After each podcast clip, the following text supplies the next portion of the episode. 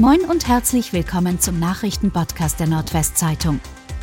Heute ist Donnerstag, der 29. September. Und das sind die regionalen Themen. Die Ermittlungen gegen den Feuerwehrdieb von Aurich beginnen. Womit muss der 18-jährige Auricher rechnen, der in Klagenburg zwei Feuerwehrfahrzeuge gestohlen und beschädigt hat? Wie geht die Stadt Aurich damit um? Welche Strafe ist zu erwarten? Die Polizei hat die Ermittlungen aufgenommen. Ob ein oder mehrere Täter am Werk waren, wird zurzeit noch ermittelt, teilte Sprecherin Wiebke Baden mit.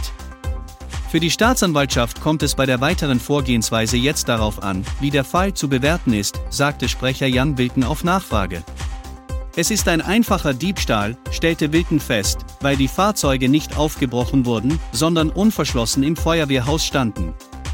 Und dann muss die Frage geklärt werden, ob im Falle des 18-Jährigen das Erwachsenenstrafrecht greift oder noch das Jugendstrafrecht zur Anwendung kommt, weil es sich um einen Heranwachsenden handelt. Flutlichtspiele im Marschwegstadion sind nur bei Tageslicht erlaubt. Die Auswirkungen des mobilen Flutlichts am Marschwegstadion stehen weiteren Heimspielen des VfB Oldenburg in der dritten Liga zunächst nicht im Wege. Die Autobahn GmbH hat nach Angaben der Stadt Oldenburg für die kommenden Monate den Daumen gehoben. Die Fußballspiele dürfen unter Flutlicht stattfinden.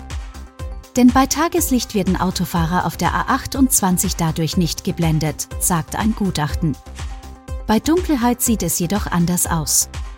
Um das Flutlicht ging es auch bei unserem VfB-Talk am Mittwochabend, den Sie auf NWZ Online auch noch einmal anschauen können. Die Polizei gibt weitere Details zum Leichenfund in Bremerhaven bekannt. Nach dem Fund eines weiblichen Leichnams in Bremerhaven am 5. September haben die Ermittler weitere Details bekannt gegeben. Die rechtsmedizinische Untersuchung habe ergeben, dass die Frau mit großer Wahrscheinlichkeit Opfer eines Tötungsdeliktes geworden ist.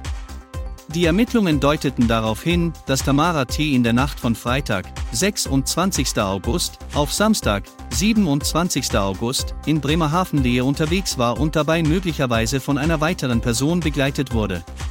Zudem hätten das Opfer oder die begleitende Person ein Fahrrad mit einem großen Korb am Fahrradlenker mitgeführt. Die Ermittlungen dauern nach dem tödlichen Unfall auf der B401 an. Genau zwei Monate ist es her, am 29. Juli starb eine 30-jährige Edewächterin bei einem Frontalzusammenstoß auf der B401.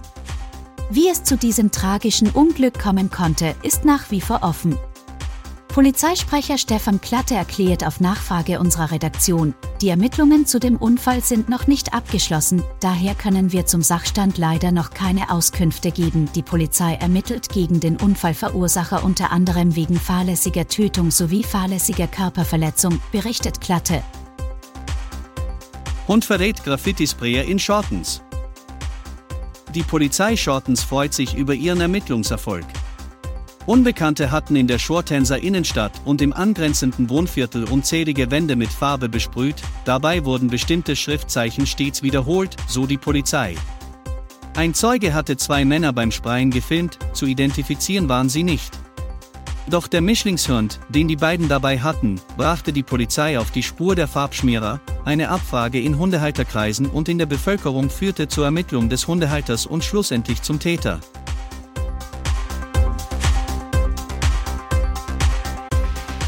Und das waren die regionalen Themen des Tages.